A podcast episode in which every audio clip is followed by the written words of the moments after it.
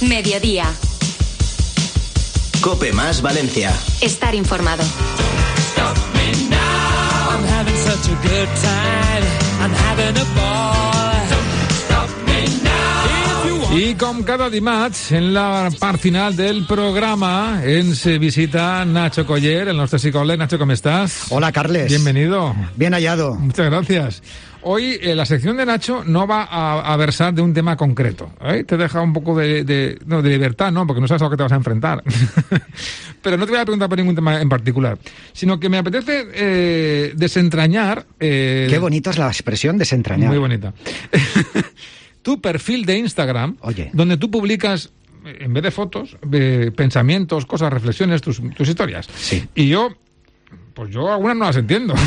Entonces, que te las quiero preguntar. Vale, bueno, a lo mejor tampoco las entiendo yo, pero, pero vamos a ver si lo podemos desentrañar. No, está, ¿eh? está muy bien. Pero sí que algunas eh, en pocas líneas eh, explican mucho y quiero te- justamente hoy comentarlo contigo si te parece bien, ¿vale? Vale, perfecto. Vale, pues vamos a con las opiniones que vierte Nacho Coller en su perfil de Instagram, como por ejemplo esta. A ver. Eh, en la toma de decisiones, especialmente las micro, algunas personas se quedan atascadas con la falsaria técnica del listado de pros y contras, cuando la solución, seguramente, es dejarse llevar por su meta consciente. El exceso de análisis te lleva a la parálisis, ni más ni menos. Como decían los chichos. Oye, a ver, a ver. a ver. Sí, no, no, lo- ni más ni menos es Ah, un guiño vale, a los vale, chichos. vale. ¿eh? Muy bien. Pero fíjate, eh, Carles, los microestresores, es verdad que las pequeñas cosas que tenemos en el día a día, Sí. am, al consciente se le dan razonablemente bien tomar decisiones, ¿vale? Am, pero es verdad que hay personas que caen en este bucle, que empiezan a dudar ah, y utilizan una estrategia que nos han dicho siempre, ponte un listado de pros y Ya. listado de contras, Pero te haces trampas ahí. te haces trampas. Es un listado, es una técnica que no funciona. Vale. Porque este exceso de análisis nos lleva a la parálisis. Es mejor, es mejor dejarse llevar por el metaconsciente, sobre todo en determinadas situaciones. El metaconsciente es esa red interna que tenemos que eh, relaciona todos los componentes neuronales. Es la parte sabia nuestra Sí. que nos anima a encontrar respuestas dando un paseo, estando en la playa, tumbado a la bartola, que aparece ese momento fantástico que es el momento eureka. Es decir, ya lo tengo, es esto lo que quiero, ¿verdad? Sí. Sin estar pensando en ello continuamente, dejas que tu metaconsciente te dé una respuesta sobre temas que normalmente conocemos, ¿no?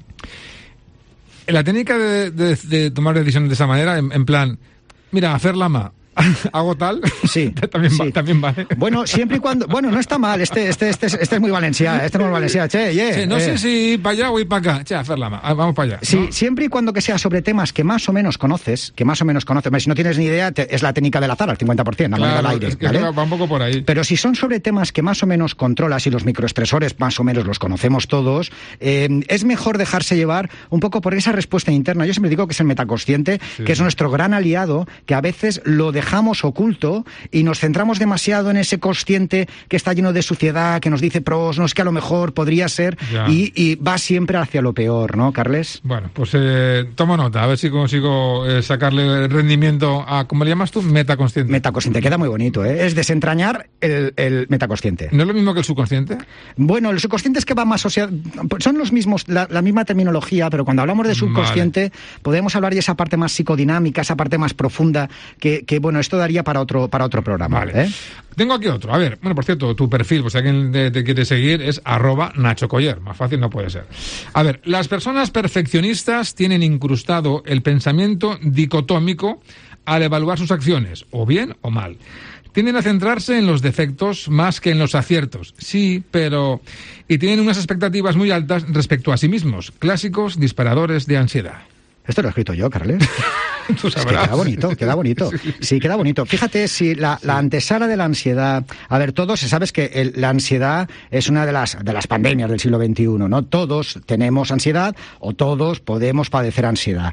El- la persona perfeccionista es un clásico para que eh, lleve la mochila cargada de opciones para tener ansiedad, porque eh, va siempre a los, a los defectos, a, los, a lo que no ha hecho bien, más que en los avances, se pone unas expectativas muy altas, un alto nivel de exigencia y su, mm, la posibilidad de gratificarse, ya no solo en el final, en el resultado, sino gratificación en el proceso, en aquellas Sí, cosas sí. que va haciendo, Sí. es nula, porque siempre va escudriñando la realidad, encontrando los errores, ¿no?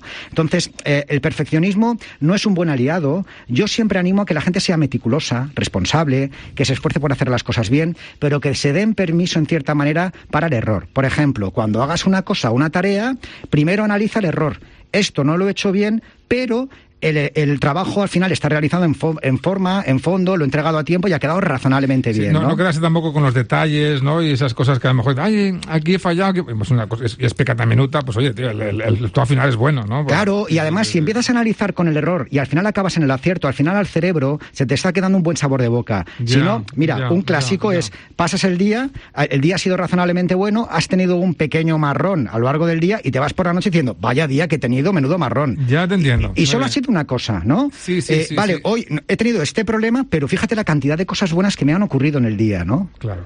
Vamos con esta que habla del autocontrol. Ajá. Dice, tener un alto autocontrol es un buen índice para obtener éxitos vitales. Ahora bien, darte permiso a mostrar tu enfado también es tener autocontrol. El enfado es un buen motor para cambiar las cosas que no nos gustan de la vida. No penalices demostrar tu inconformidad y malestar.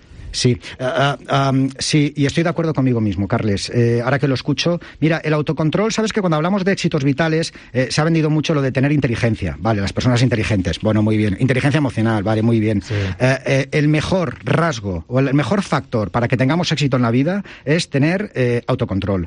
El autocontrol implica muchas cosas: atención, ser consciente, sacrificio, posponer, ver, priorizar, qué es lo importante y demás, ¿no? Ya. Eh, y luego, por otro lado, está la penalización del enfado en esta historia, en este mundo del Mr. Wonderful, en el cual tenemos que estar siempre contentos y no mostrar el enfado. Ya, eso es verdad. Está penalizado. Y el enfado es fantástico porque nos ayuda a cambiar el mundo exterior, aquellas cosas que no nos gustan. Hacer a la gente o a las personas o a la organización es mostrar enfado y trasladar el mensaje para poder cambiar la realidad. Otra cosa ¿no? es la forma, ¿no? De ese enfado, ¿no? Sí, Claro. sí. Y otra cosa sería la hermana mayor, que es la ira, ¿verdad? Oh, muy bien. Que ahí es cuando hablamos ya, que esto si quieres, la semana que viene dedicaremos el programa especial a, a la ira. Vale, ¿eh? vale. Eh, si te parece. Porque una cosa es el enfado, que es adaptativo y que nos permite mostrar y seguir funcionando. La ira puede ser adaptativa también, porque hay momentos que es Sí, normal sí, que uno pueda tener ira, pero es más adaptativa. Entre el enfado y la ira, el enfado nos permite adaptarnos y permite trasladar la realidad y nuestra disconformidad de una manera adecuada. ¿no? El enfado que también puede ser con uno mismo, ¿no? Y, y que te ayuda a mejorar, ¿no? Claro. Sin, sin llevarlo al extremo, ¿no? Claro, claro. Muy bien, muy bien.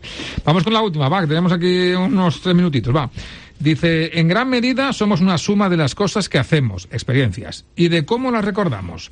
Evitar experiencias puede ser antesala de psicopatología. Dejar de recordar y reconocerse es convertirse en ex de uno mismo. Actuar, exponerse y seguir recordando, ni más ni menos. Ah, De nuevo los chichos. Ni Sí, más ni menos. ni más ni menos. Sí, sí, Carles, es que fija, fíjate, so- so- es verdad que somos una suma de, de- de experiencias, ¿no? De hacer eh, y luego de recordar. Qué malo es, qué malo es cuando llegamos a, a mayores, cuando llegamos a viejos eh, o tenemos alguna enfermedad, eh, una demencia y dejamos de recordar. Ya. Ya, no nos reconocemos, Es ¿no? sí. Es cuando nos convertimos en ex de nosotros mismos, ¿no? Pero luego el evitar experiencias, evitar lanzarse a la vida, evitar hacer, es la antesala de la psicopatología porque si tú evitas experiencias es fácil. Que aparezca la ansiedad, que aparezca la hermana mayor, que es la depresión, que aparezca la tristeza vital, porque dejas de estar conectado con el mundo, ¿no? Somos seres sociales, somos seres que... eh, eh, O sea, aventurarse, arriesgarse, ¿no? Sí, Probar. exponerse, probar y padecer en ese proceso que es la vida, sí, porque la vida no es solo la alegría, también aparece la tristeza. Y no hay mejor cosa en esta vida que es lanzarse a vivir, ¿no? Vivir a tope, asumiendo que en alguna ocasión nos van a salir las cosas no bien, ¿no, Carles? ¿Sabes una cosa? Me ha encantado hoy la sección. Mira, que- no es que no me guste otros días, ¿eh? Sí. que también, que también me gusta. Pero, pero sí, hemos tocado así muchas cositas eh, diferentes, haciendo un poco de análisis de esas eh, recomendaciones que tú haces en tu perfil de Instagram. Lo recordamos, arroba Nacho Coller, es súper fácil de, de sí, o en, encontrarte. o en Twitter también la subo, subo a Twitter e Instagram, cualquiera Muy de las bien. dos plataformas pueden ser válidas para... Muy bien. En vez de tanta fotito, pues alguna que otra reflexión está fenomenal, Nacho. Y, y te compro lo de la ira. Para la semana que viene hablamos de la ira. Hablamos de la ira, venga. Fenomenal. Nacho, gracias. Gracias. Hasta la Buena semana que semana. viene. Buena semana.